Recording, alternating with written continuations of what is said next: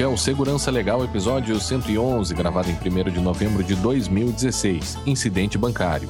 Neste episódio, falaremos sobre um recente incidente de segurança que atingiu um banco brasileiro e que envolveu um ataque à sua estrutura de DNS. Segurança Legal, com Guilherme Goulart e Vinícius Serafim. Um oferecimento Brown Pipe Consultoria.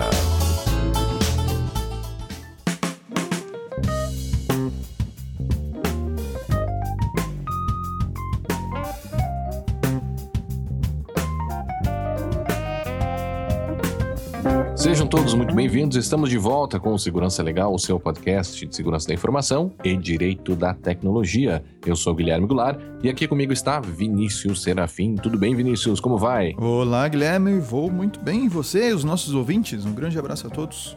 Ah, muito bem. Deu um trovão agora aqui, Vinícius. Eita, tá, tá caindo o tempo, é? tá fechando tá, o tempo. Tá, tá, tá fechando o tempo.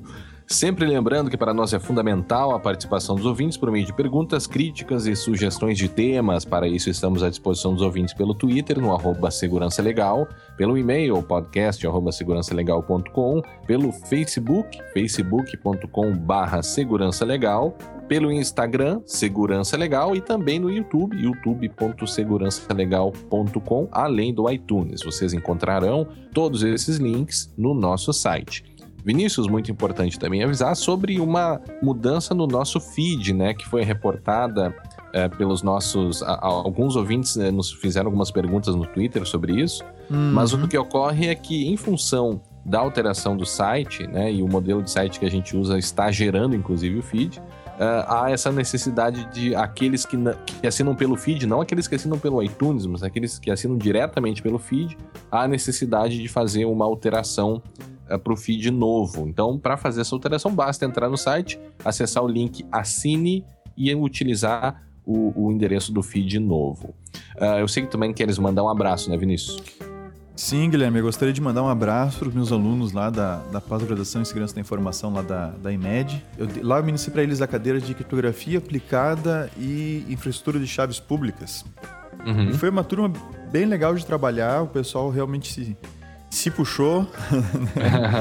e, e, é, e, é, e, é, bem complicado, a gente tem algumas aulas sábado da tarde que são um pouco puxadas também, né? Uhum. E o pessoal se manteve firme, então um ah, grande legal. abraço para eles é, que eles possam continuar aproveitando é, o material que eu, que eu passei para eles, inclusive através aqui do podcast.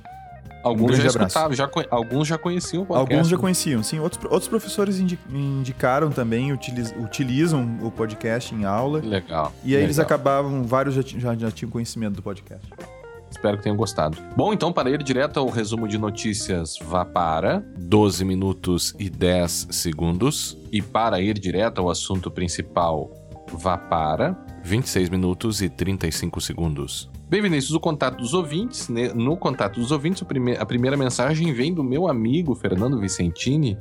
Uh, o Fernando é meu amigo já há muitos anos, a gente trabalhou junto em, em outras oportunidades e ele é, me comentou que estava usando para um trabalho da faculdade o podcast. E eu disse: Ah, Fernando, manda uma mensagem para a gente, a gente lê no ar. E, e de fato ele mandou. O que, uhum. que nos uhum. disse o, o meu amigo Fernando Vicentini? Teu amigo disse o seguinte, Guilherme: Olá, para começar, quero dizer que gosto muito do podcast de vocês. É, é, teu amigo, né, Guilherme? Então.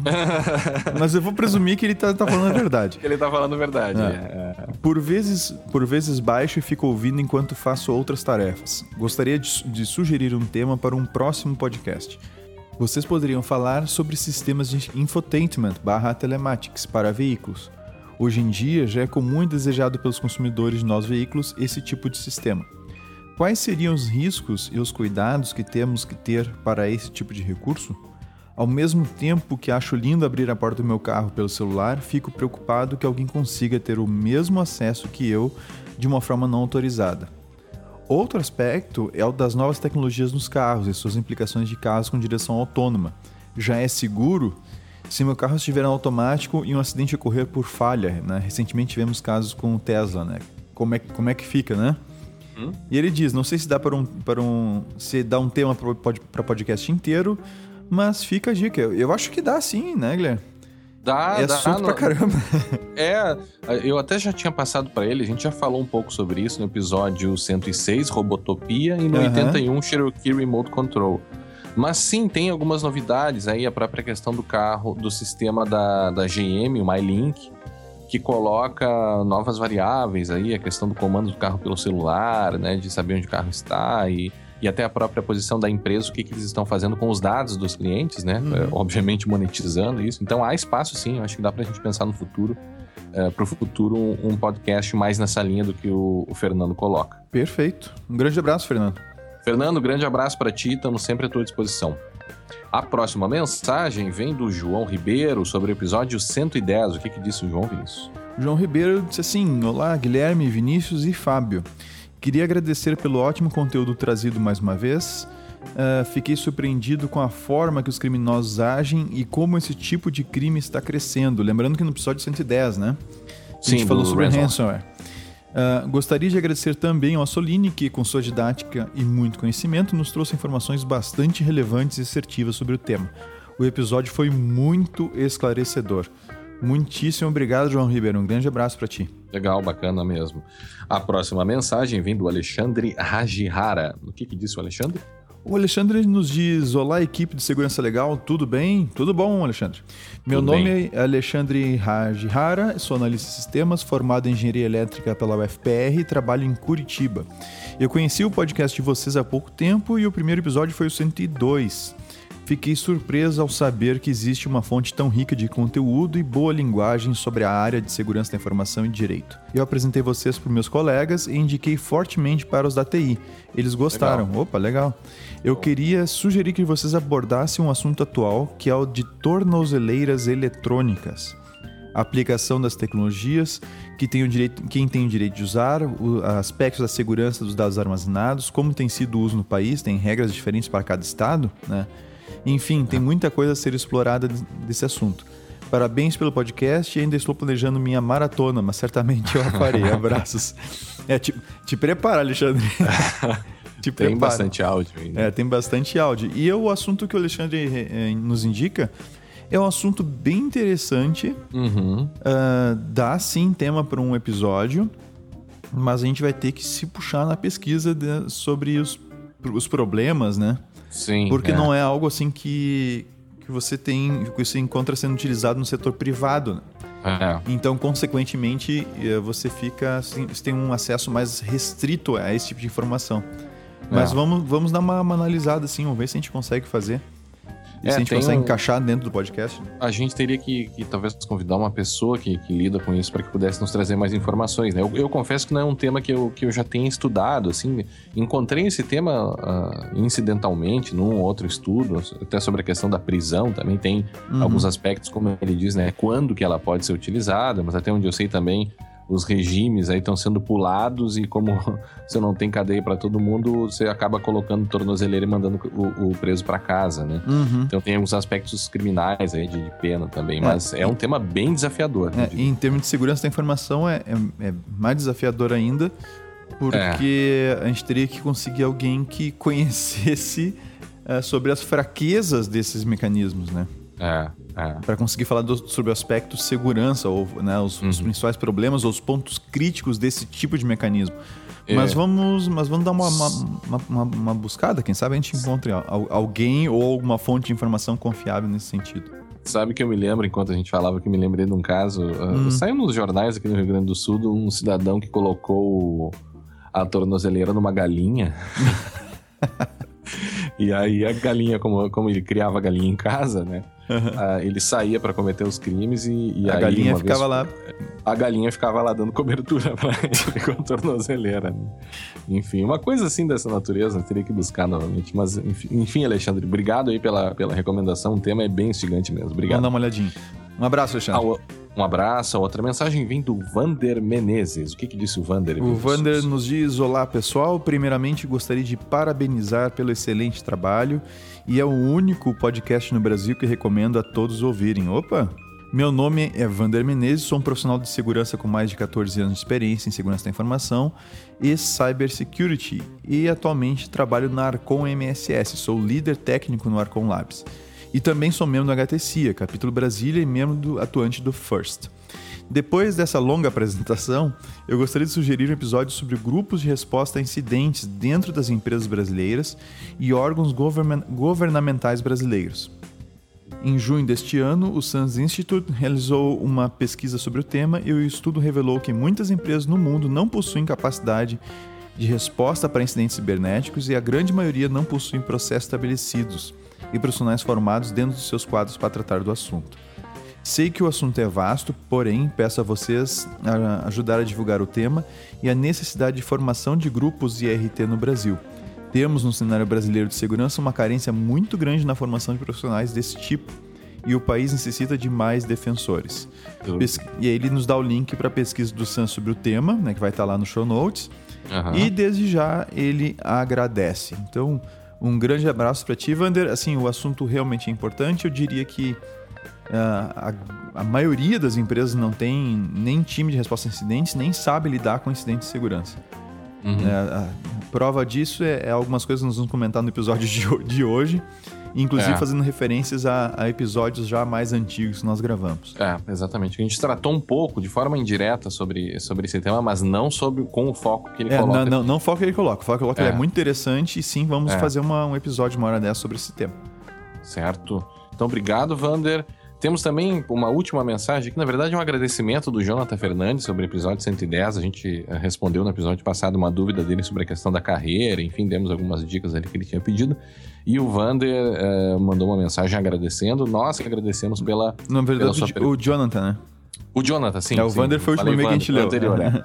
O Jonathan mandou e a gente, a gente, na verdade, que agradece a contribuição dele. Você, você é sempre muito bem-vindo, como todos os outros ouvintes que colaboram conosco. Então, Vinícius, uh, vamos ouvir agora o nosso amigo Fábio Assolini com as notícias da quinzena.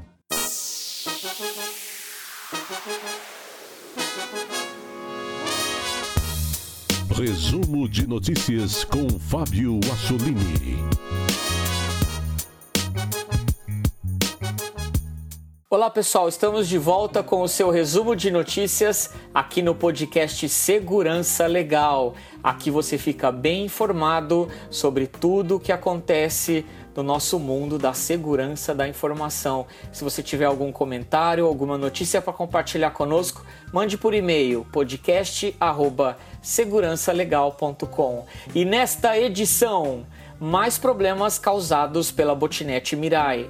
Ataques de DDoS quase param a internet mundial. O retorno do grupo Shadow Brokers. Problemas de segurança em pagers.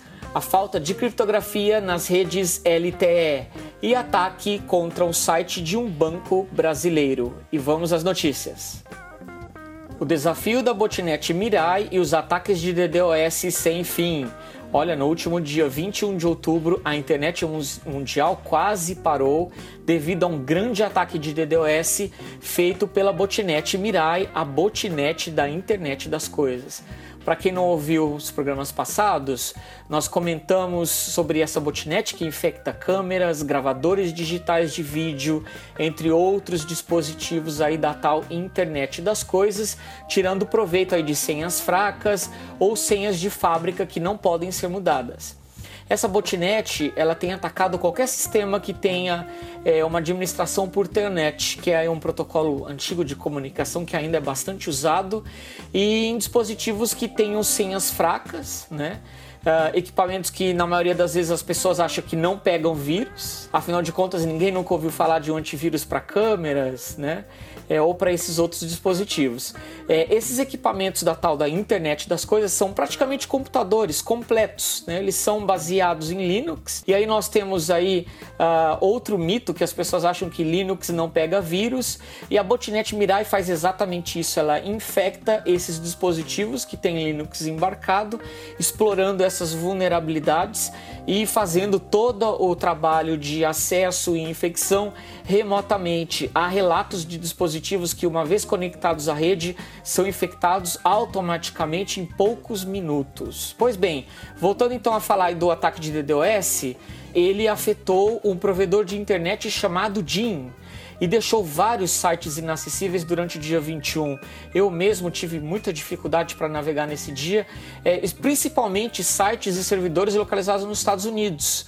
Esse ataque foi direcionado a Jim depois é, deles uh, conseguirem atacar e tirar do ar o site do jornalista em segurança Brian Krebs. É, segundo o site Gizmodo, os leitores é, relataram dificuldades para acessar 84 sites, sites de notícias, redes de videogames, entre eles a rede PlayStation, é, serviços multimídia como Netflix, HBO e também redes sociais. O Twitter foi muito afetado pelo ataque.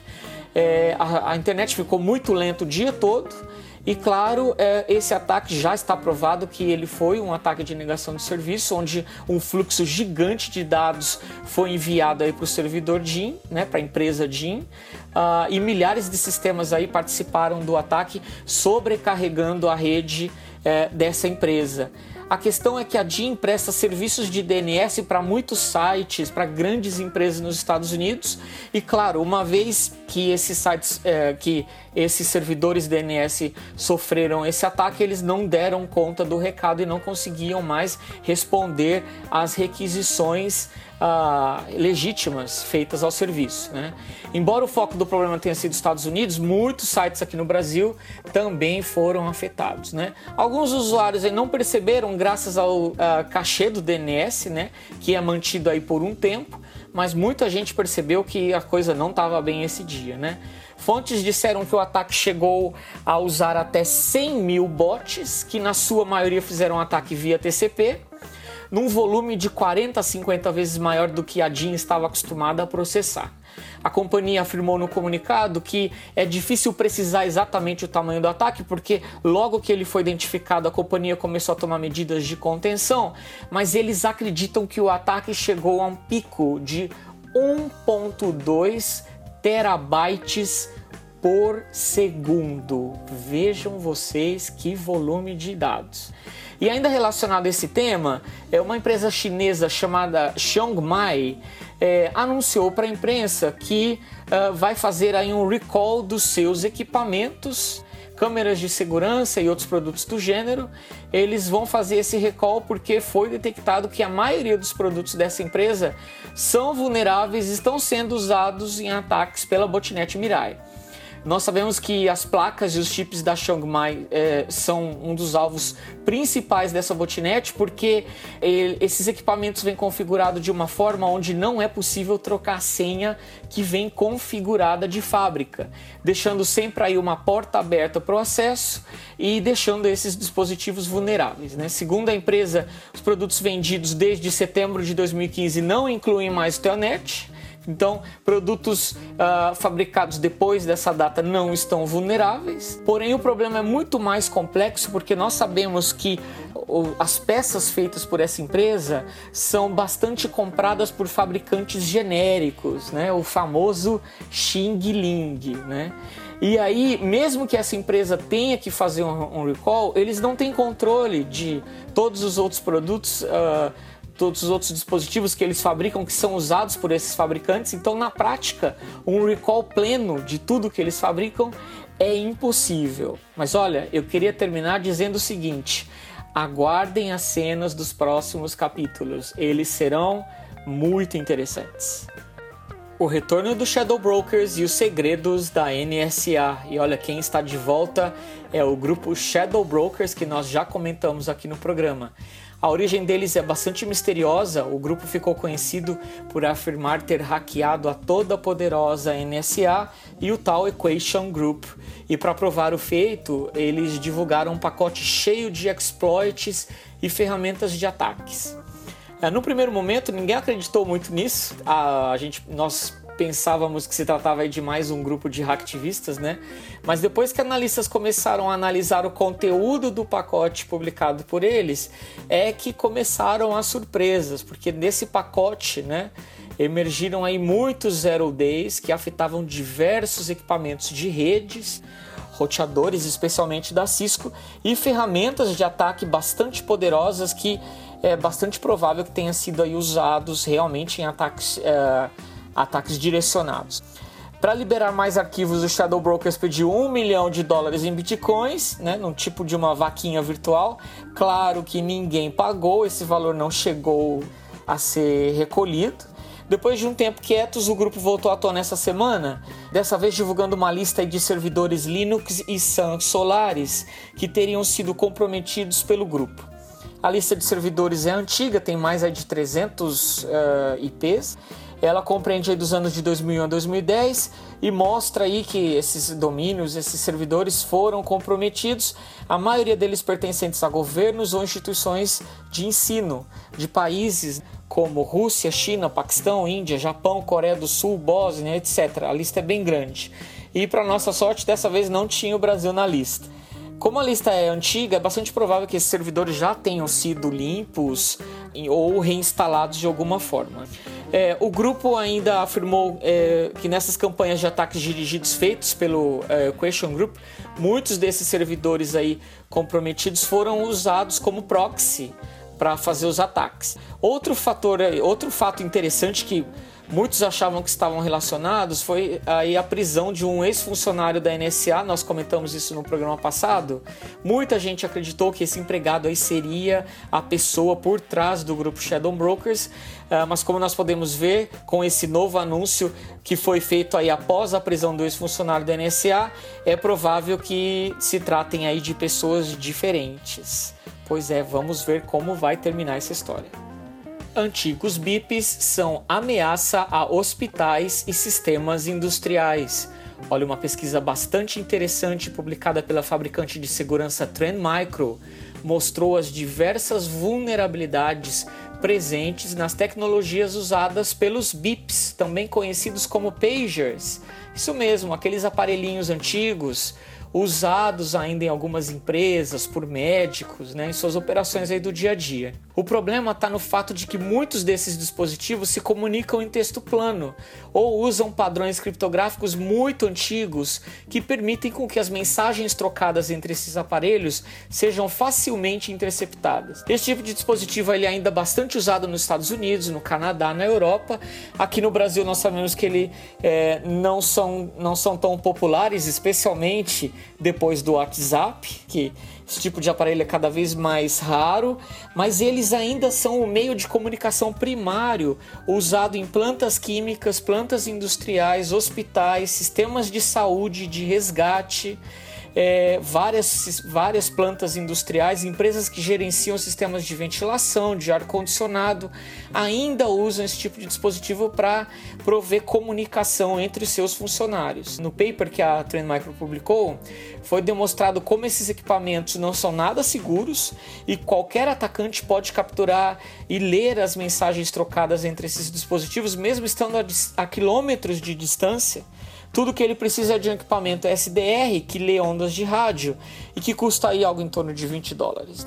Talvez você se pergunte que tipos de dados são compartilhados em pagers, em bips. Pois bem, eu vou detalhar eles para vocês. Geralmente são alarmes ou notificações de evento, como por exemplo uma falha em um equipamento ou algum vazamento ocorrido. Esse tipo de alerta é enviado pelos pagers, né, pelos bips informações de diagnóstico, né, isso geralmente usado no setor médico, uh, updates realizados em sistemas SCADA ou sistemas industriais, né, em equipamento, feitos em equipamentos, e também informações como endereços de e-mail, nome de funcionários, números de telefone, códigos de acesso, senhas de acesso e outras coisas mais. Claro que essas informações nas mãos de uma pessoa com más intenções né, e com intuitos errados valem muito. Né? Essas informações podem ser usadas, por exemplo, num ataque de engenharia social.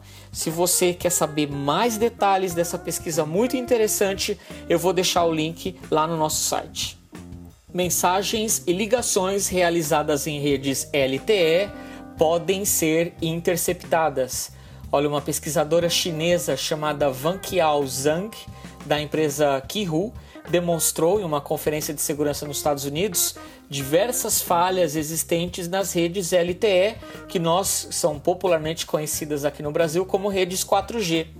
Nessa apresentação, ela demonstrou ser capaz de interceptar ligações e mensagens SMS trocadas na rede 4G. Ela podia até mesmo forçar um telefone a ficar inacessível para receber ligações. As vulnerabilidades exploradas por essa pesquisadora foram muito bem documentadas, são conhecidas da indústria e afetam aí as redes FDD, que é o Frequency Division Duplexing que são redes uh, ah, LTE muito populares nos Estados Unidos, Grã-Bretanha, Austrália e, claro, aqui no Brasil. É o padrão de rede LTE que nós usamos aqui no Brasil.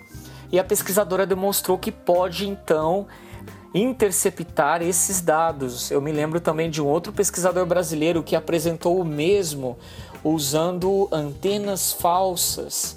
Ele demonstrou isso num evento de segurança aqui no Brasil e usando essas uh, antenas falsas ele poderia aí uh, forçar os celulares a se conectar né, numa rede falsa e assim interceptar as suas chamadas, as suas ligações, os seus SMS com OTP e outras coisas. Eu vou deixar os detalhes dessa notícia lá em nosso site e a sugestão aqui é muito fácil, né? muito simples. Né? Ao fazer ligações, prefiro usar as redes 3G é, para tráfego de dados, né? E ao efetuar aí ligações de conteúdo sensível, né? Prefira redes 3G. Alguns aparelhos aí você tem a opção de escolher a rede. E para terminar, eu quero comentar que um banco brasileiro foi atacado por cybercriminosos. Mas olha, eu não vou dar estes detalhes. Quem vai contar para nós na continuação é o Guilherme e o Vinícius. Muito obrigado por sua atenção. Voltamos a nos falar na próxima edição.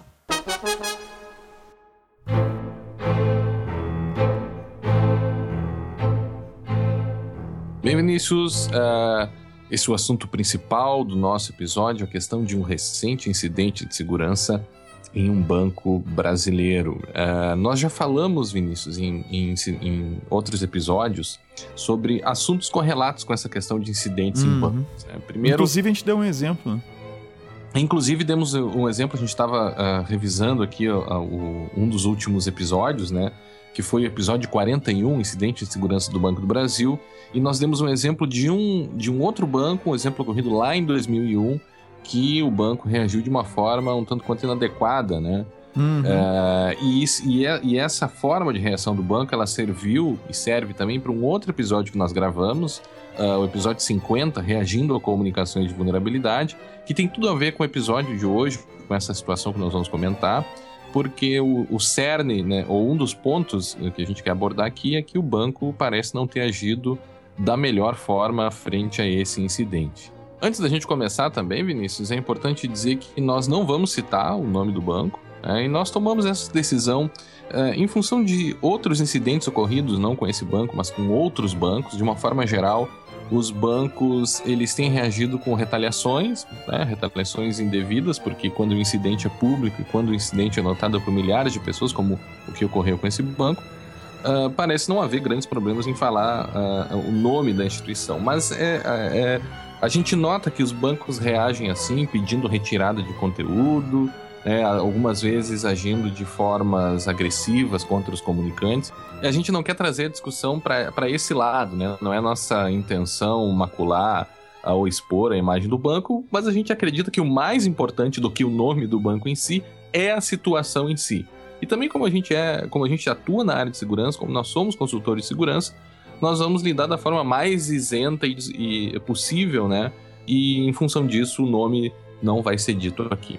Vinícius, vamos começar então. Você vai, eh, a gente, eu posso te perguntar aqui, você pode dar um, um overview do que, que aconteceu, né?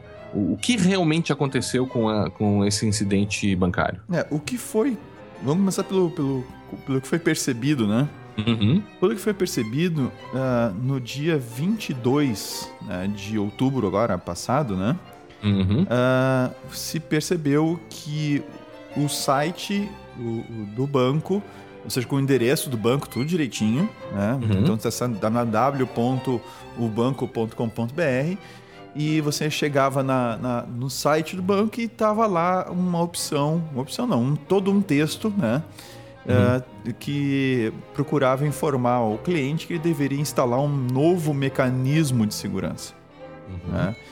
E a gente não sabe quantas pessoas acessaram esse site, a gente não sabe quantos downloads desse mecanismo houve e se quantos que foram efetivamente instalados, a gente não tem essa informação. Mas uhum. o fato é que depois da página em que a pessoa baixava um malware, quando ela tentava acessar o sistema de, de home banking, ela caía numa página que, de uma forma claramente suspeita, porque eu não conheço nenhum banco que peça essas informações, uhum. uh, havia um formulário que pedia o, o nome da pessoa no, no, conforme no cartão de crédito dela, né? Uhum. O número do cartão de crédito, a data de validade e o código de segurança do cartão. Ah, então, uh, para aquele correntista um pouco mais ligado, vamos dizer assim, né?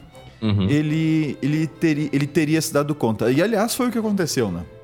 As primeiras Sim. pessoas a, a, perceberem o problema uh, foram correntistas que foram acessar o, o, o home banking e se deram conta que se tratava de algum tipo de ataque, porque apesar do site ser de fato o do banco, no, no sentido do nome do site, né? Uhum, endereço. Não, é, o, endere o endereço do, do site e não ser aqueles endereços que tentam enganar o usuário, né? Então uhum. você pega, lá sei, você, por exemplo, você pega um Bank of America, né? Uhum. E aí você gera um outro, cria um outro nome lá que coloca um Bank Uh, aí coloca um O, tira o off, tira o F, uhum, né? Uhum. E Bank ou América. Então. Ou, ou zero F América. Ou zero F América, coisas é. assim. Aí você não tem. É alguém tentando uh, fazer um nome parecido com o nome do banco, né? Sim. Na internet. Mas nesse caso especificamente era o nome do próprio banco. Uhum. Uh, então. Esse, esse foi o, isso foi o que foi percebido né, pelas, uhum pelas pessoas, né, pelos, pelos correntistas. Uh, a, gente, a gente foi avisado, nós, do Segurança Legal, né? Fomos uhum. avisados que teria sido gerado um certificado digital, né, utilizando o Let's Encrypt, depois eu explico isso, mas uhum. que teria sido gerado um certificado digital com o nome do próprio banco, com o nome do site oficial do banco. Tá? Então nós temos dois problemas, problemas, dois problemas sérios aí. Um é o site estar com o nome oficial do banco, tá? uhum. já vou explicar isso depois. E a outra a possibilidade de ter sido gerado um certificado digital com o nome do banco. Tá? Uhum. Isso a gente não conseguiu, a gente não conseguiu verificar essa informação do certificado digital. Tá? Sim. Só fomos informados. Fomos informados, mas eu não consegui encontrar nenhuma evidência. O, site já, já, havia saído do ar quando eu fui, fui olhar, né? Uhum. Então eu não consegui verificar se de fato esse certificado estava lá sendo utilizado. Tá? Mas é o que, o que nos foi uh, uh, colocado. Tá? Após, após um, uma, um, uma primeira análise né, do que estava acontecendo, uhum. uh, o que foi perce percebido por várias pessoas, não só por nós, né? Hum. Inclusive por pessoas que entraram em, contato, em contato conosco, é que e que pediram e que pediram anonimato, pediram anonimato, inclusive, onde divulgasse a fonte. É, foi possível notar que houve alteração no DNS do, do banco, tá? Uhum. Então foi dessa forma que os atacantes, ou, né, que os atacantes puderam fazer criar um site uh, e colocar esse site no lugar do site oficial do banco. Não foi invadindo a infraestrutura do, diretamente do banco, tá? Uhum. e sim foi uh, invadindo a conta, né, do, a conta do banco no registro BR, que é a entidade de registro de nomes uh, da internet aqui no Brasil. Tá? Pelo menos uhum. os, os, top levels lá que são .br. Tá? Hum. Então a gente, a gente sabe que foi dessa forma, tá? Sim. É, então houve um, um redirecionamento. Então, quando alguém digitava o endereço do, do banco, em vez de parar no, no servidor que estava com as páginas oficiais do banco, né, uhum. esse endereço foi redirecionado para um outro servidor na internet uh, com um, páginas criadas pelo atacante. Lembrando que foi o um endereço oficial, não é um endereço com um nome errado, um pouquinho sim, diferente. Sim. É o um endereço oficial. Isso só foi possível porque o atacante tomou conta do, da conta do registro BR é, desse banco. Tá? Então, Uhum. isso foi a primeira coisa, tá? E como o atacante ele mexeu no, no servidor de DNS, na verdade ele alterou os servidores de DNS do, do banco, né? Então ele Uhum. foi lá no, regis- no registro BR e, e lá o banco tem que informar quais são os seus servidores de DNS. né? Uhum. O atacante foi lá e tirou os ser- servidores de DNS informados pelo banco e colocou lá os servidores de DNS informados por ele, ou seja, criados por ele e mantidos por Sim. ele, atacante, tá? Sim, sim. Ah, como o atacante ele não, ele não consegue, não conseguiu colocar todas as informações que ele deveria colocar no DNS, e a gente vai comentar Uhum. isso, sobre isso adiante, ah, ah, vários serviços acabaram sendo tirados do ar, inclusive o serviço de pagamentos via as máquinas de cartão de crédito que perderam a comunicação, ou seja, elas não conseguiam encontrar o servidor porque dependia desse DNS. É, né, o que como se- indica, é, o que indica, me perdoe, mas o que indica é que as máquinas também usam os mesmos nomes do site do banco, né? É, não, não não, não, é, não, não é os mesmos nomes no site do banco, mas usa o mesmo domínio. O mesmo domínio, exatamente. Entende? Então. São nomes dentro do mesmo domínio. O domínio, para quem ah, não sabe, quando a gente fala num site, por, por exemplo, banco.com.br, o banco.com.br é o domínio. Uhum. E aí dentro a gente pode ter servidor www.banco.com.br, servidor Uhum. dns1.banco.com.br, assim por diante. Uhum. Cartão de crédito, ponto, banco. né? Exatamente. Sim. A- a- esses nomes é que não foram no servidor do atacante, o atacante não, não cadastrou esses nomes lá. Uhum. E, consequentemente, as máquinas tentavam resolver o nome, não conseguiam e não se conectavam e, portanto, não conseguiam fazer pagamento. O problema durou, ah, pelo que se pôde perceber, cerca de 12 horas. Ah, essas 12 horas. Ah, tem, tem algumas pessoas andaram, andaram colocando ah, ah, na internet, né? Ah, que o banco foi incompetente, não reagiu, ah, levou 12 horas para corrigir o problema, né? Uhum. É, Na verdade, a gente tem um, um- um detalhe aí. Eu não sei exatamente quanto tempo, né? em- em- Hum. des- Desde, que o momento que o banco ficou sabendo, que a equipe do banco ficou sabendo do problema e começou a agir, eu não sei quanto tempo levou, tá? Mas eu acredito mais que essas 12 horas aqui tenham sido percebidas em razão do que a gente chama de o tempo de vida da entrada do DNS. Então, Uhum. quando eu coloquei um nome no DNS, como por exemplo, o, ou no caso a informação que foi alterada, que foram os servidores de nome né, Uhum. do banco junto ao registro BR, ah, esses, essa, essa entrada, essa informação, ela pode ser buscada por outros servidores na internet Uhum. e ela pode ser mantida em cache, ou seja, em memória, digamos assim, nesses servidores, por um Uhum. certo tempo para não ficar perguntando toda hora.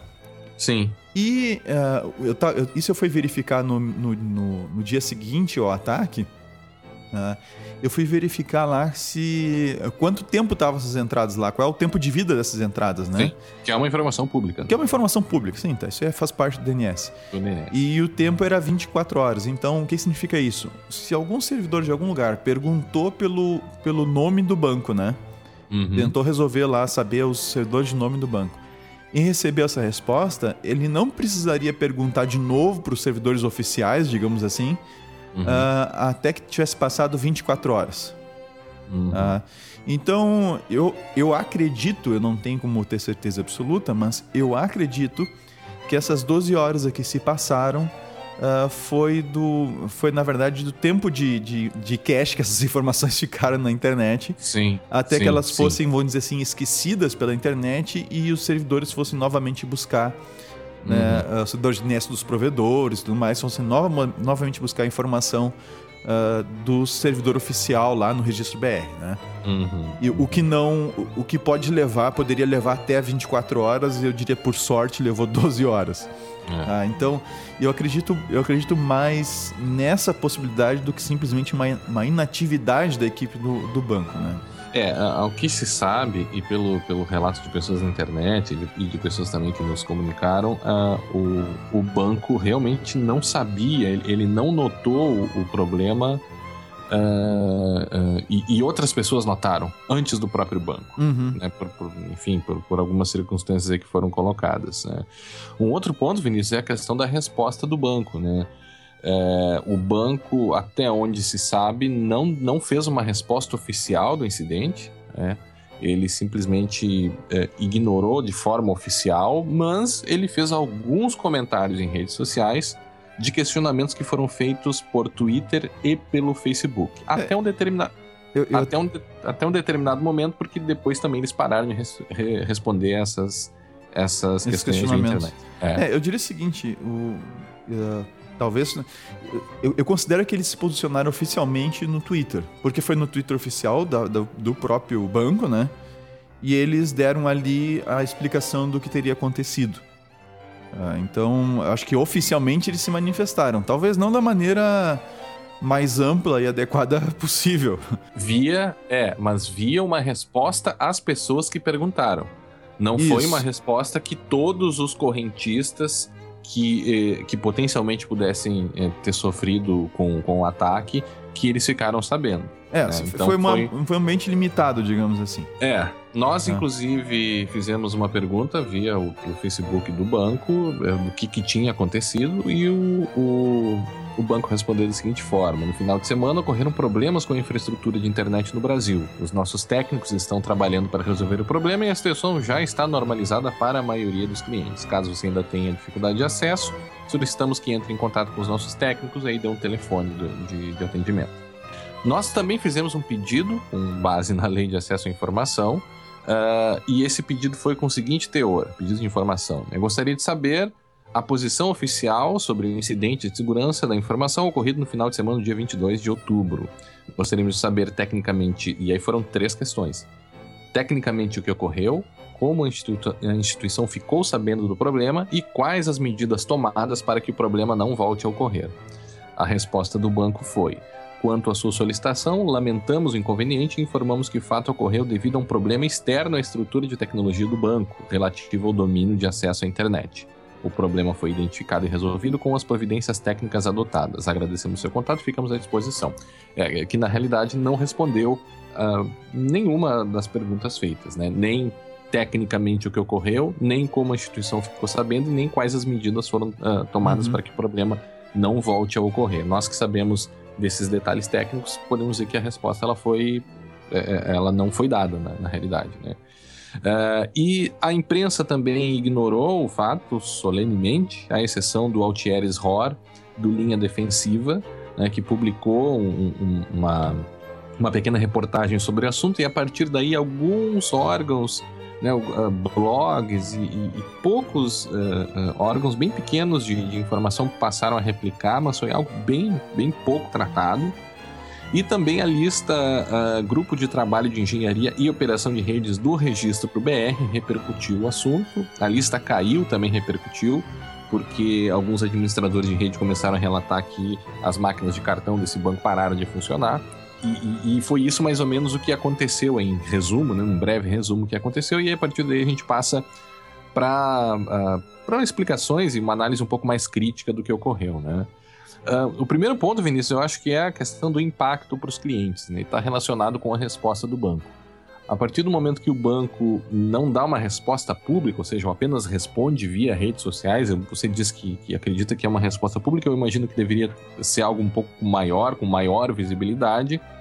Ou parece que os clientes que eventualmente foram atacar, que, que tiveram algum impacto, ou seja, executaram o malware ou deram os números de cartão, parece que eles ficam à mercê desses criminosos, porque se eles não sabem que eles foram atacados, né, um, um, cliente comum que não entende de tecnologia e que também não viu falar em nenhum lugar disso, ele pode nem saber ainda que talvez esteja vulnerável ou que tenha dado seus dados para criminosos. Né? É, é, interessante notar que nos Estados Unidos é, é uma prática comum de quando há um, um incidente bancário que envolve vazamento de dados, os bancos oferecem o chamado Credit Monitoring Service, para que, às vezes por um ano, por dois anos, para que um serviço que fica monitorando as transações do cliente a fim de eventualmente identificar um problema qualquer e antes que o cliente tenha algum problema, uhum. ele, ele possa resolver. Claro que isso não resolve o fato de que terceiros tiveram acesso a dados pessoais. Claro, a pessoa podia cancelar o cartão e, em princípio, não teria é, grandes problemas, né? É, é, importante destacar, Guilherme, que esse malware, até para entender a dimensão do impacto ou o impacto em potencial para os clientes, tá?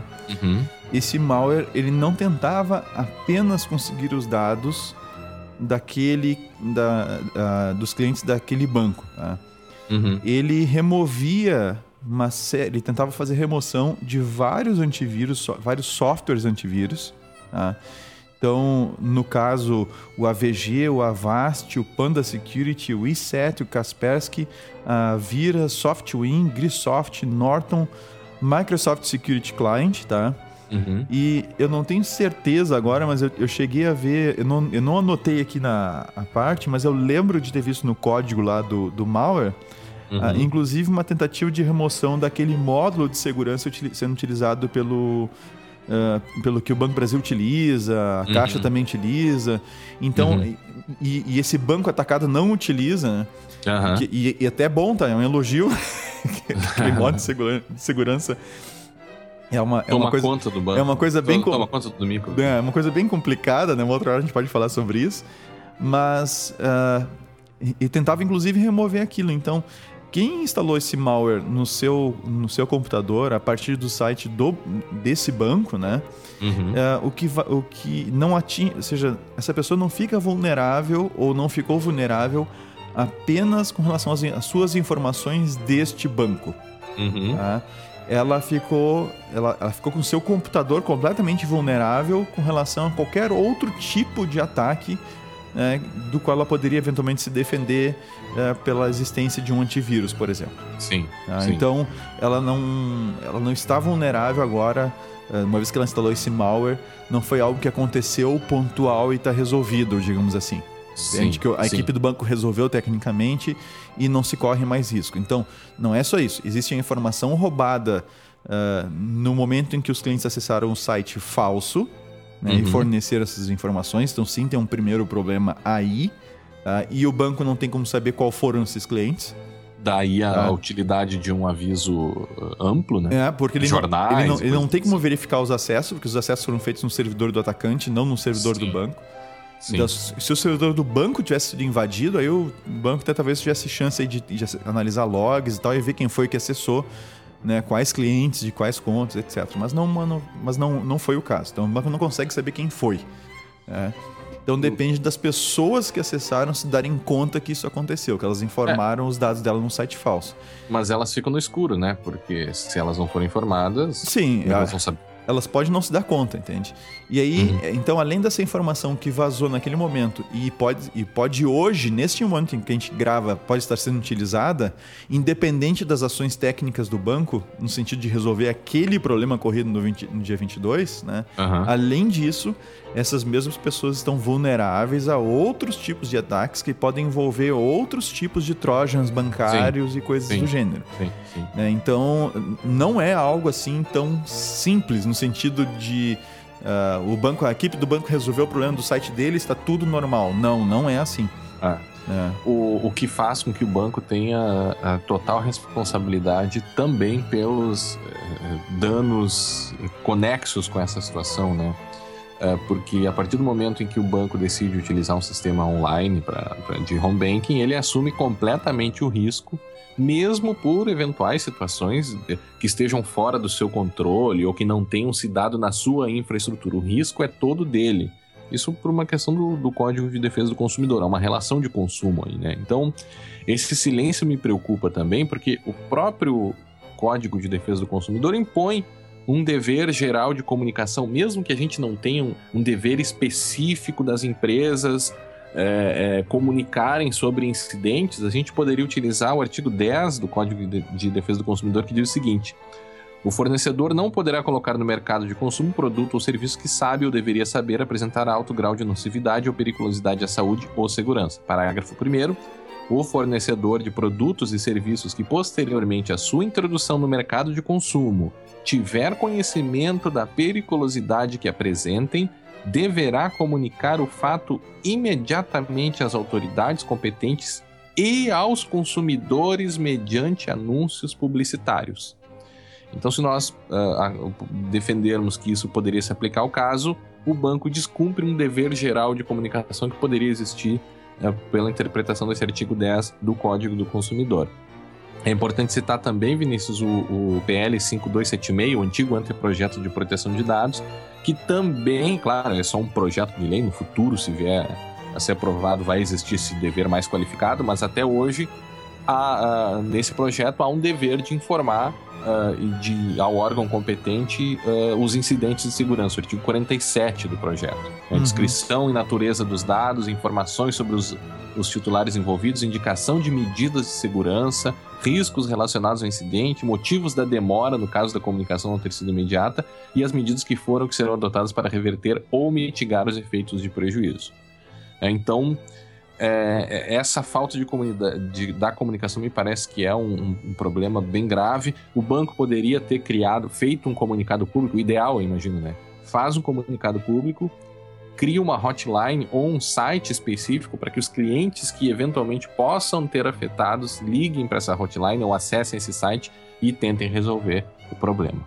Bom, nós já falamos então, Vinícius, o que, que o malware fez, mas nós temos que explicar aqui a questão do DNS, como isso foi possível, como é que funciona o DNS, como é que se dá essa possibilidade de atacantes terem acesso à conta do banco, como é que funciona isso? A questão é a seguinte, DNS é um serviço que, que, que existe na internet já há bastante tempo, tá? Antigamente não existia o DNS em si, mas a gente tinha um arquivo que fazia o mesmo papel do sistema de DNS. Tá? Uhum. Ele é basicamente é um banco de dados distribuído, ou seja, não tem um servidor central na internet onde estão todas as informações de DNS, né, de nomes né, uhum. da internet lá. É, existem, existe uma hierarquia de servidores uh, e esses servidores mantêm informações sobre os vários nomes na internet. Então, por exemplo, quando eu vou acessar, quando eu vou no meu navegador aqui e digito segurança legal, www.segurançalegal.com, né? Uhum. Este nome ele simplesmente serve para mim, ser humano, digamos assim, uhum, uhum. Uh, uh, não ter que decorar o endereço IP onde está o site. Uhum. Tá? Claro, esse eu uso, é uma das utilidades mais básicas do DNS, tá? Uhum. A gente tem várias outras. Sim. E, e aí, quando eu coloco esse nome no meu navegador, ele vai ter que consultar o serviço de DNS na internet para conseguir o endereço IP do servidor onde está o site que eu quero acessar. Uhum. Tá? Então, existe aí uma, uma. como se fosse uma busca de uma lista telefônica, se a gente puder dizer assim, tá? Como Sim. se fosse uma grande lista telefônica, e aí tu vai lá e tu consulta o, o nome que tu quer na lista telefônica e verifica qual é o número e faz a, a ligação. Tá? Tá. De maneira análoga funciona o DNS na internet, tá? Hum. Acontece que ao contrário de uma lista telefônica em que você tem um, um grande, um, você tem lá a lista, né, e você tem aquele volume todo de informações concentrado ali, uhum. uh, você tem subdivisões né, no DNS. Então, por exemplo, quando a gente fala sobre os domínios .br, né, uhum. né, então .com.br, .edu.br, .org, .gov.br e assim por diante, uhum. a entidade que responde pelos domínios .br é o registro BR. Tá? Então, quem quiser acessar registro, é só acessar registro.br. Tá? Uhum. Você, vai, você vai encontrar lá, tem o, o site do registro BR. Inclusive, tem uma série de informações lá, quem eles são, o que, que eles fazem, as, as explicações e tal. Tá? Uhum. Quais são as atividades do, do registro BR. E aí, o que acontece? O registro BR, se eu quero registrar, um, por exemplo, uh, o meu, meu, meu domínio serafim.eti.br, né? Uhum. Se eu registro esse domínio, se eu quero registrar esse domínio, eu tenho que ir lá no registro BR e dizer que eu quero fazer o registro dele. E aí eu tenho que dizer para o registro BR o seguinte: olha, os servidores de nomes que eu, Vinícius, configurei para responder pelo meu domínio, que é o serafim.eti.br, uhum. são esses servidores aqui. Então eu tenho que dizer quais são os meus servidores de DNS. Uhum. Tá? Esses meus servidores de DNS, eles vão ser, digamos assim, a lista telefônica uh, das minhas coisas na internet. Então, quando alguém tentar acessar www.serafim.eti.br, o, o, o, seu computador ele vai ir Uh, uh, o caminho não é exatamente assim, tá? Não vamos Sim. ficar. Quem sabe exatamente não vai. eu tô dando uma resposta pra, mais para leigos, tá? Sim, sim. Então, uh, o meu computador, o computador no qual eu digitei www.serafim.it.br, ele vai até os servidores, os root servers da internet, tá? Uhum. São servidores raiz da internet, vai perguntar: olha, quem é responsável aqui por esse domínio? Os root servers vão dizer assim: olha, não sei todo, não sei quem é o responsável pelo Serafim, lá pelo www e tal. Mas isso aqui pelo ponto .br é o registro BR, são esses servidores aqui. Uhum. Aí, novamente, o computador né, de quem está acessando vai até o registro BR agora, perguntar quem é o responsável pelo Serafim ITBR. Uhum. E o registro BR vai dizer, vai ser, olha, são esses servidores aqui, que são servidores que eu configurei. Aí, de novo, a máquina vai nos meus servidores agora Sim. e vai perguntar qual é o IP da máquina www.serafim.tbr. Aí os meus servidores vão responder, Sim. tá? É- é- Essa informação não é uma informação, ou os registros que ficam lá no registro BR não é comum que se alterem com tanta frequência, né? A, a grande sacada é que, uma vez que o registro BR sabe que o servidor DNS do Serafim.eti é, é o X, você fica alterando só no X e aí você replica via o registro BR. É, né? assim, é, no momento que eu, que eu cadastrei lá os meus servidores DNS, né? Você não lá mexe mais, né? Eu- lá no registro, no registro BR é muito raro a gente mexer nesse, tipo de registro. O que vai acontecer com frequência é nos meus servidores de DNS eu Uhum. acrescentar www. Ah, eu quero botar um endereço youtube.serafim.tbr. Aí, Uhum. É nos meus servidores que eu faço isso e não no registro, não no registro BR. Sim. Tá. Servidor de e-mail, Isso. um serviço novo, um novo site. Isso. seja, né? O registro BR, para quem já, para quem eh, vai utilizar, é, é, um, é um serviço né, com aquelas características comuns de qualquer outro serviço via internet. Você Uhum. vai entrar, você vai criar uma conta, né? Você Uhum. vai associar, associar a essa conta um endereço de e-mail. Esse endereço de e-mail vai ser utilizado inclusive para recuperação de senha, né? Uhum. E toda a parte de gerenciamento do DNS você faz via internet. Uhum. Tá? Bom, o que, que aconteceu? Tá?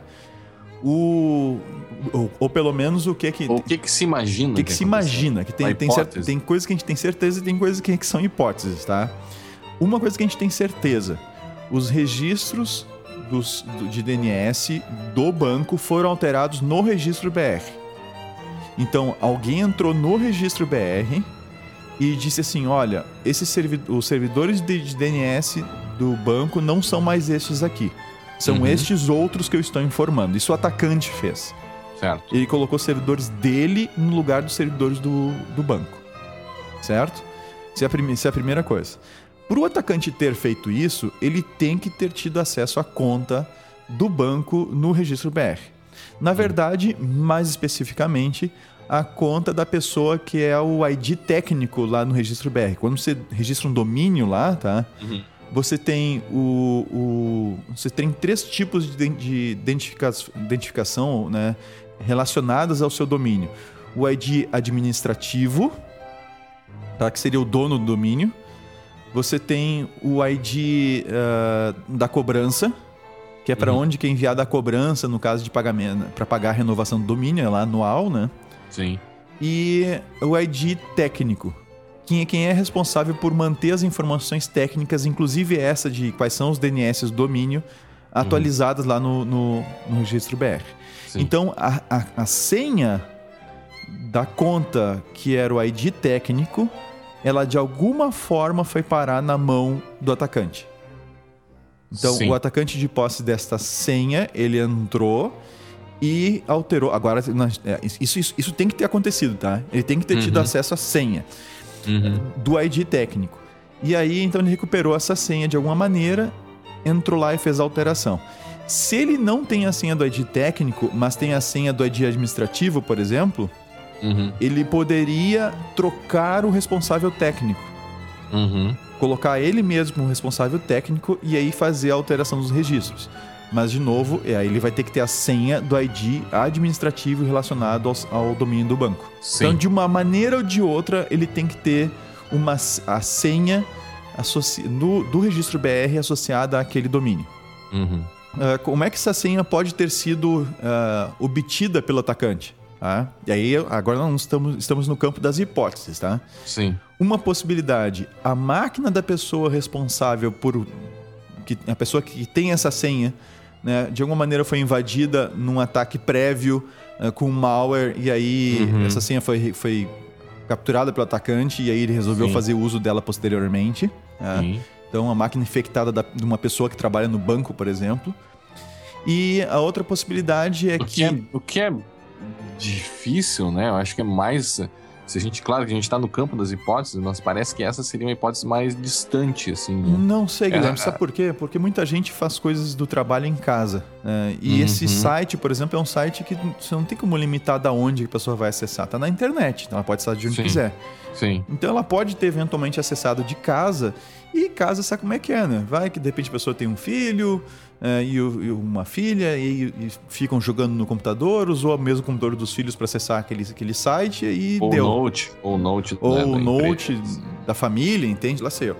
Alguma, é, alguma coisa. Pode ser, é, pode ser, mas eu, eu, eu, acho a tua outra hipótese mais, mais factível. mais, mais, plausível. É, mais plausível. Tá, a outra possibilidade é o seguinte: um atacante utilizou o mecanismo de recuperação de senha. Então, quando a gente esquece a senha, né? Uhum. Ele utilizou esse mecanismo. Tá, mas aí ele vai. Como é que ele consegue essa, utilizar esse mecanismo? Bom, primeiro ele tem que invadir a conta de e-mail do responsável técnico pela, ou administrativo pela, pelo domínio no registro BR. Uhum, então, uhum. aí ele teria que ter tido primeiro descoberto a senha, então, do, do e-mail da pessoa responsável. E aí, uma vez que ele tem acesso ao e-mail, ele pode fazer o procedimento de recuperação de senha lá no registro BR. Uhum. Ah, e aí ele consegue trocar a senha, consegue o acesso que ele precisa e aí ele, ele realiza o, o ataque. É, ah. eu não lembro, quando eu vi, quando eu fiquei sabendo disso, eu não, eu não, não lembrei de anotar as informações que estavam lá no, no, no registro BR, até porque a gente nem sabia se íamos gravar com isso sobre isso também, né? Uhum. Então, mas se poderia ter alguma dica ali, se tivesse sido preservadas essas, essas informações, pra, e certamente o registro deve ter isso, né? O registro BR deve ter isso. Poderia dar uma dica de, de como foi feita essa alteração, né? É, assim, o... Se, se foi, se foi via... O, uma... o registro BR sabe disso, né? Ele é, deve ter log disso. É, uma, uma coisa que foi... Inclusive, o registro BR, ele guarda os dados de qual IP foi feita as modificações. Ah, sim. É, ele manda isso por você por e-mail. Uhum. Tá? Aí a gente vai entrar na questão do e-mail depois ali, tá? Uhum. Mas ele manda essas informações por e-mail, tá? E pelo que a gente pôde perceber, houve uma modificação no registro BR logo depois do ataque. Né? Eu não lembro agora qual exatamente era o e-mail, mas o e-mail do ID técnico era uma conta fora do domínio do banco, de um provedor. Uhum. E depois que aconteceu a situação, esse, esse, esse e-mail foi modificado né? por, por um, para um e-mail até onde me consta, no próprio banco. Até é bom verificar isso. Sim, no próprio banco. Tá. O que não é uma boa ideia, tá? O que não é uma Por... boa ideia. Por que não? Porque é o seguinte. agora, agora eu vou explicar o, o porquê que deu problema nas, nas máquinas de pagamento do, do banco, tá? Uhum. E por que que outras coisas pararam de funcionar. Quando o atacante mudou os, os servidores uh, de DNS do banco lá no, no registro BR, uhum ele, ele não se deu o trabalho de replicar informações, ou fez de propósito, tá?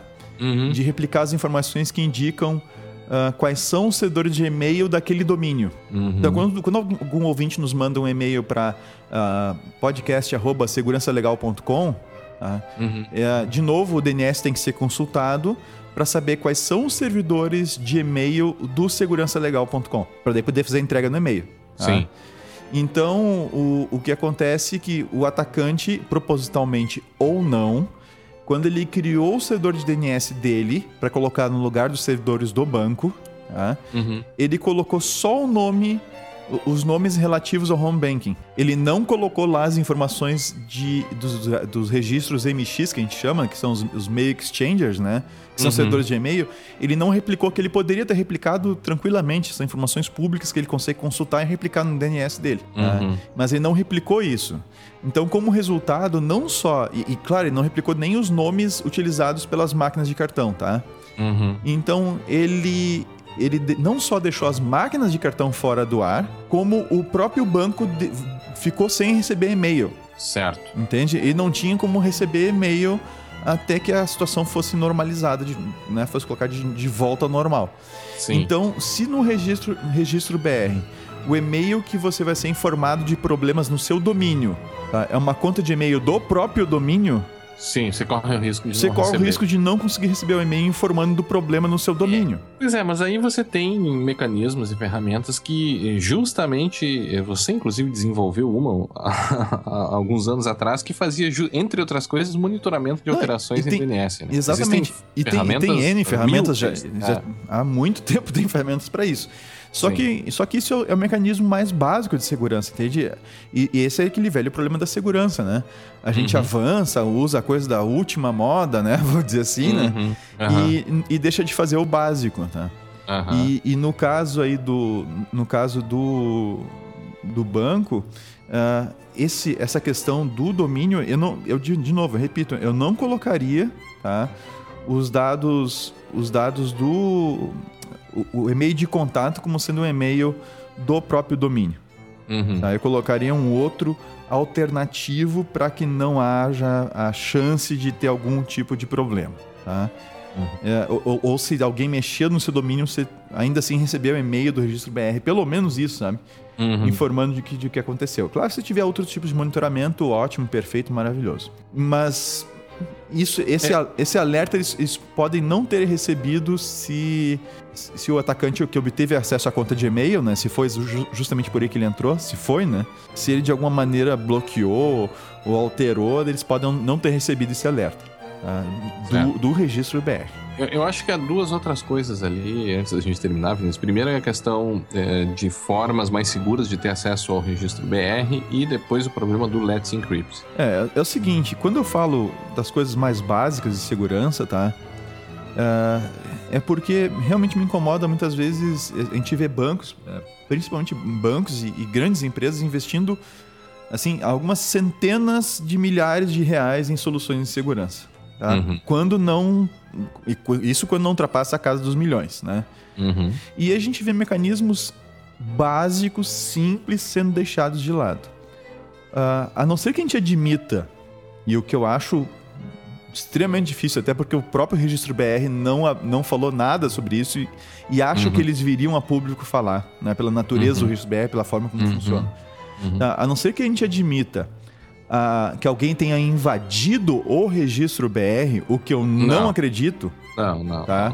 Não, mas a não ser que a Isso gente, a não ser que a gente Se- admita. Deixa eu concluir o pensamento, tá? Tá, A não tá, ser que a tá. gente admita isso, nós temos que aceitar que alguém conseguiu acesso à conta ou, ou administrativa ou técnica do domínio do banco. Deixa, tá? deixa eu dizer uma coisa, eu preciso te interromper. É, Ah. Se houvesse uma invasão, não tenho procuração para defender o registro BR aqui, mas se tivesse havido uma invasão no registro BR, o que seria muito, mas muito improvável, eh, você não teria uma algo num banco, eh, digamos assim, um pouco menor, né? Você teria um, ataque assim muito maior. E, e a própria página que estava sendo apresentada no, no do banco, a página falsa, né? Você via que era, né? que- Quem conhece um pouco assim de, de, de phishing, coisa do gênero, você colocava o olho e já via que aquilo era estranho. Aham. né? Então, não foi, não parece ter sido um ataque muito bem planejado, Muito elaborado. Uma coisa foi muito foi meio feito elaborada. às pressas, me parece. Exatamente. Não me Sim. parece aquele tipo de ataque que é feito assim, um ataque direcionado, onde você cria um clone do site. Isso não foi. Eles poderiam, poderiam ter criado um clone do site, Uhum. né? E só colocado aquele download. Não fizeram isso. né? Uhum. Parece que foi uma coisa um tanto quanto rápida. Isso de acordo com, com a nossa experiência em, em incidentes que a gente já viu e, e sabe como essas coisas funcionam, né? Então não, eu, eu não diria que isso que isso aconteceu, não, Vinícius. Mas enfim, mas siga. Então, a não ser que a gente admita que o registro BR tenha sido invadido, que é altamente improvável, né?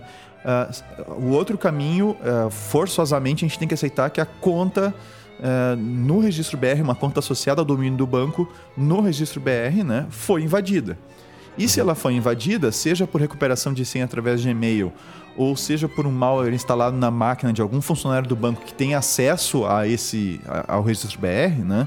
Seja qual for dois- as duas situações, ah, parece claro para mim que não estava sendo utilizado o segundo fator de autenticação.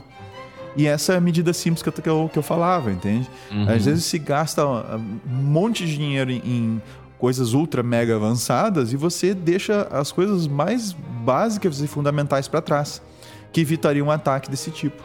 Então, a questão de usar um segundo fator de autenticação que o registro BR oferece para quem quiser, é só entrar lá e ativar. né, uhum. em que você usa no seu celular ou o software do Google Authenticator, ou se alguém procurar pela, pela Hurricane Electrics, vai encontrar também um, o, o, software deles para fazer a mesma coisa. Uhum. Né? tem vários desses geradores, esses, software, gener, eh, software generators, né? Uhum.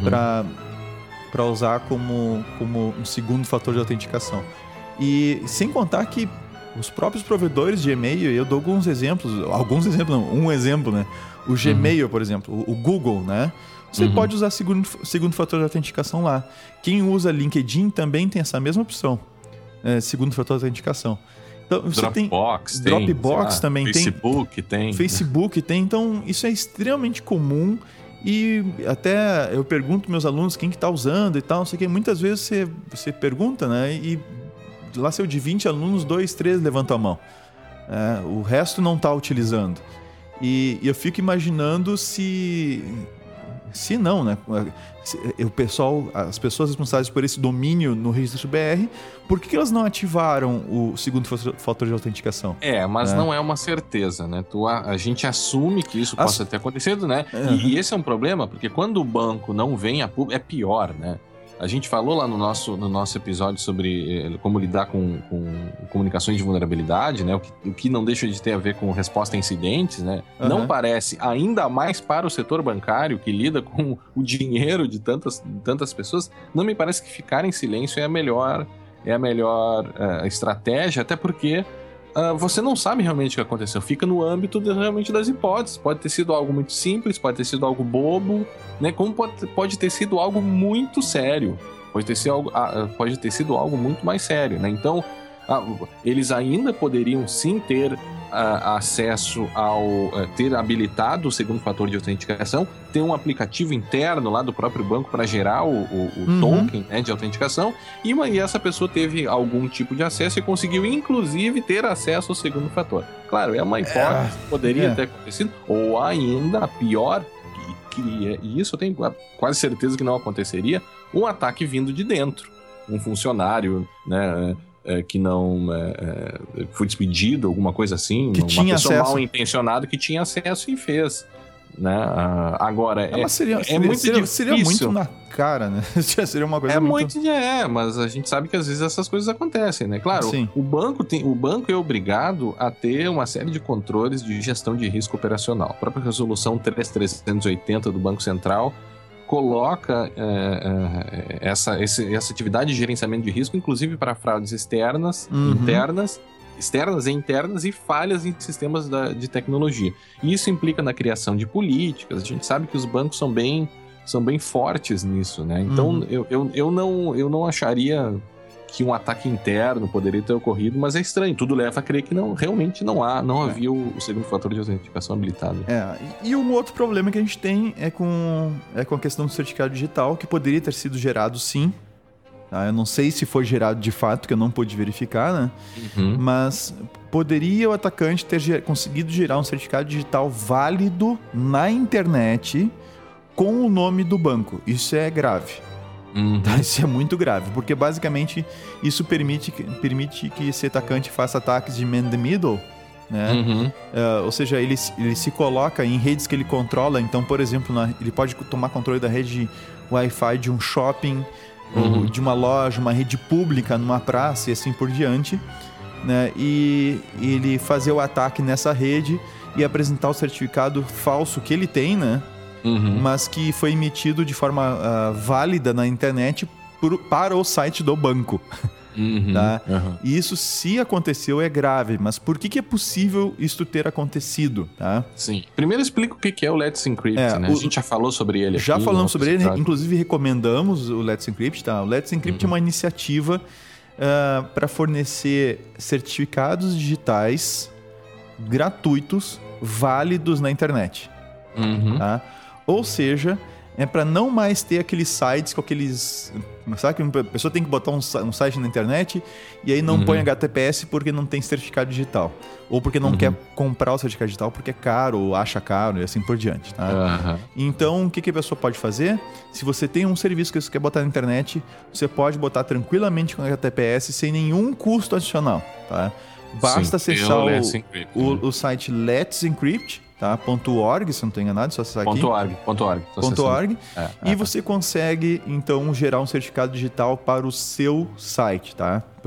Lembrando que estão nessa iniciativa, né? Os major sponsors deles aqui, Sim, tá, tá no site sim. deles. Tá a Mozilla, a Akamai, que é, se não é a maior, é uma das maiores distribuidoras de conteúdo na internet. Uhum. A Cisco tá ali. A EFF, tá? A Uhum. Electronic Frontier Foundation, que é bem, bastante respeitada. Sim. E tantos outros que estão aqui, Chrome, Facebook, Facebook. é, tantas outras empresas que estão aqui como sponsors desse projeto. O É. detalhe é o seguinte: como é que eles fazem para gerar esse certificado para você? Tá? Que você não precisa ir em lugar nenhum para gerar esse certificado, é tudo pela internet. Sim, Então, ao como é que- contrário dos certificados que a gente gera aqui pela ICP Brasil. Isso. Como é que eles fazem para conseguir saber que você realmente é o dono do daquele nome que você quer botar no certificado? No caso, o nome é o nome do site, então seria Uhum. www.banco.com.br, tá? Como é que você prova que você é o dono, tá? Ah, simples. Eles, eles confiam que se você tem o controle do DNS do domínio, você é o dono do domínio e, portanto, eles emitem um certificado com o nome que você quiser do seu domínio. Uhum. Ou seja, se o atacante tomou controle do DNS do banco, ele pode gerar certificados para qualquer coisa.banco.com.br. É dessa forma que o Let's Encrypt faz a, a validação, tá? Uhum. Então, assim, ah, mas isso é um problema do, do Let's Encrypt. Não, não é um problema do Let's Encrypt. É um problema de que não cuida do seu domínio na internet. Tá? Porque o Let's Encrypt ele faz da melhor maneira possível, ah, considerando que as pessoas não, não precisam, nem podem se deslocar a um lugar central, né? Uhum. para gerar esse, esse, esses certificados. A, a boa notícia é que esses certificados do Let's Encrypt, eles valem apenas por 90 dias, tá? Pelo menos a última vez que eu usei um deles. E depois disso você tem que, você tem que renovar, tá? Uhum. Então você tem que mostrar que você continua de posse daquele domínio. Uhum. Então, o que aconteceria é que se o atacante conseguiu realmente gerar esse certificado e se o banco não entrou em contato com o Let's Encrypt para avisar que, o, que foi um- houve um ataque e que, o que eles devem revogar o certificado, né? O atacante vai ficar com esse certificado funcionando por 90 dias. Então, se de fato o atacante conseguiu gerar esse certificado, né? E se o banco não, não buscar a revogação desse certificado junto ao Let's Encrypt, ah, ou a CA que emitiu em- nome do Let's Encrypt, né? Uhum. Ah, o atacante vai ter 90 dias para explorar essa, essa vulnerabilidade, digamos assim, tá? Esse artefato que ele conseguiu gerar. Esse artefato que ele conseguiu gerar, que é um certificado digital válido na internet com o nome do servidor do banco. É muito importante que se cuide ah, bastante dos servidores de DNS de, de, de uma instituição, organização qualquer, Aham, tá? Porque ele não serve só para resolver nomes. A gente tem uma miríade de outras situações que a gente utiliza, ah, inclusive DNS, para autenticação, ah, como é o caso do Let's Encrypt, né? E, e, obviamente um ataque desses, mesmo, mesmo explorando a alteração de uma coisa tão simples que é um endereço, que é o apontamento de um endereço, né? Como foi o caso desse banco, ah, pode gerar grandes, grandes problemas aí para o próprio banco e para os seus usuários, né? Para os seus clientes, no caso. É, lembrando apenas que a gente não te, a gente não viu esse, esse certificado gerado. Isso a gente viu em, em internet e, e comentários, É, né? Então, é uma- isso a gente não sabe se é de fato hipótese. foi. É, exatamente. né? É. As outras coisas que nós falamos, a própria, a própria alteração do DNS houve, foi notado, sentido, replicado por até por instituições estrangeiras, mas é, isso que também nós não temos certeza se ocorreu ou não, mas fica aqui como hipótese, É. né? E aí a, ulti- a última coisa que eu queria- comentar, Guilherme, Hum. é que o- me preocupou bastante quando o banco utilizou para justificar o problema, né? Uhum, E aí acho que agora, depois de ter explicado tudo, já fica claro onde é que foi o problema, né? uhum. O banco simplesmente se limitou a dizer ah, na internet, no seu Twitter oficial e para quem perguntasse, né? Que o problema era na infraestrutura da internet brasileira. É, O que é uma coisa meio assim. é, Eu não diria que é uma mentira, entende? Porque de fato Uhum. o problema. Foi na infraestrutura, sim. Sim, o problema foi no DNS e Aham. não no, no, no, no DNS dentro do banco, assim, no DNS fora do banco, entende? Uhum. Mas uh, de, foi de um recurso, foi uma alteração de uma informação uh, cuja a guarda estava com, com o registro BR, né? Uhum. Porém, a responsabilidade pela manutenção e alterações e tudo mais é do banco. É, e detalhe que na semana anterior, a isso aconteceu num sábado para domingo, domingo, na quinta sexta-feira, houve aquele incidente mundial lá de Ah, DNS. deni- né, denial afetou service nos DNS. nos DNS, exato, na, da, é, na internet, os root servers. de lá dos Estados Unidos, que deixou vários serviços É, o Twitter ar, saiu, né? voltou e outras coisas aconteceram assim. Sim, Netflix ficou fora, então Isso. é, me parece que o banco, não sei se intencionalmente ou não, é, parece ter atribuído esse problema ou utilizado essa situação como, como a É, fonte ele- do seu problema, o que não não Não, mas eles, eles, eles não ligaram, eles não fizeram uma ligação direta com esse evento. não, não Eles fizeram. não apenas fizeram. disseram que foi um problema na, infra- na- na infraestrutura de internet do Brasil. Na eu- o que, e aí, pela explicação que a gente deu, acho que ficou claro que não foi. Sim, né? sim. Na- não, ou seja, não foi um problema na infraestrutura de internet do Brasil, foi um problema Uhum. No DNS deste banco especificamente, porque alguém invadiu a conta do banco lá no registro BR. Uhum. Sim, invadiram algo fora da estrutura do banco, né? Uhum. mas algo que estava sobre responsabilidade, a manutenção e tudo mais, repito, do banco. A guarda estava no registro BR. Tá? A Uhum. responsabilidade por manutenção, por alterar, cuidar da senha e tudo mais, não é do registro BR. É. Então, assim, não, não tô dizendo que é inteiramente errado o que eles disseram, tá? mas eu acho que, tá, que é, é, é, uma, é uma verdade incompleta, sabe? Uhum. Uhum. Sim, foi um problema na, na, na infra, entre aspas, né, brasileira, mas que cuja responsabilidade de manter é nossa.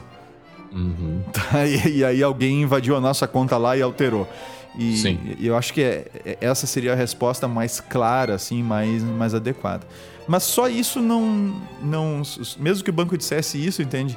Ah, eu, eu acho que fa- ficaria faltando o mais importante, que foi o que tu colocou É. ah, logo no começo, que é do banco notificar claramente todos Sem os seus dúvida, clientes de que eles, se eles acessaram naqueles dias e viram aquela tela e fizeram aqueles procedimentos, Exatamente. eles estão Exatamente. correndo risco e inclusive oferecer ajuda para esses clientes. É, eu discordo, e eu termino com isso. Eu acho que o- a maior falha aqui foi realmente como o banco lidou com o incidente depois que o incidente aconteceu. Uhum. Eu, eu não acho que tenha sido tão. Claro que foi grave, porque expôs os clientes, mas me parece que é mais grave do que a própria causa do incidente, ou se alguém deu causa, enfim, a gente não sabe. Ah, foi a forma como lidou e a forma de não ter se posicionado sobre isso publicamente, porque ah, a segurança de nós não sabemos quantas pessoas podem ter sido, pode ter sido comprometida. né? Uhum. E segundo eu disse lá no início, me parece né, eh, que há sim esse dever de informar quando pelo, pela própria observância do Código de Defesa do Consumidor e outros deveres anexos aí que a gente teria, a questão do cuidado, a questão do, né, da, da boa-fé objetiva, ou seja, você tem deveres de cuidar do seu parceiro contratual quando, eh, quando ele tem algum problema, ainda mais quando você está, como você disse, você tem a guarda, você tem a responsabilidade sobre sistemas, né? Uhum. Sem dúvida. Vinícius, eu acho que era isso. O tema é meio pesado, ficou, um- ficou, ficou um pouco pesado, né? Mas, mas falar sobre incidentes leva a isso e esperamos os nossos ouvintes agora no episódio 112 do podcast Segurança Legal. Obrigado aos que ficaram até aqui e até a próxima. Até a próxima.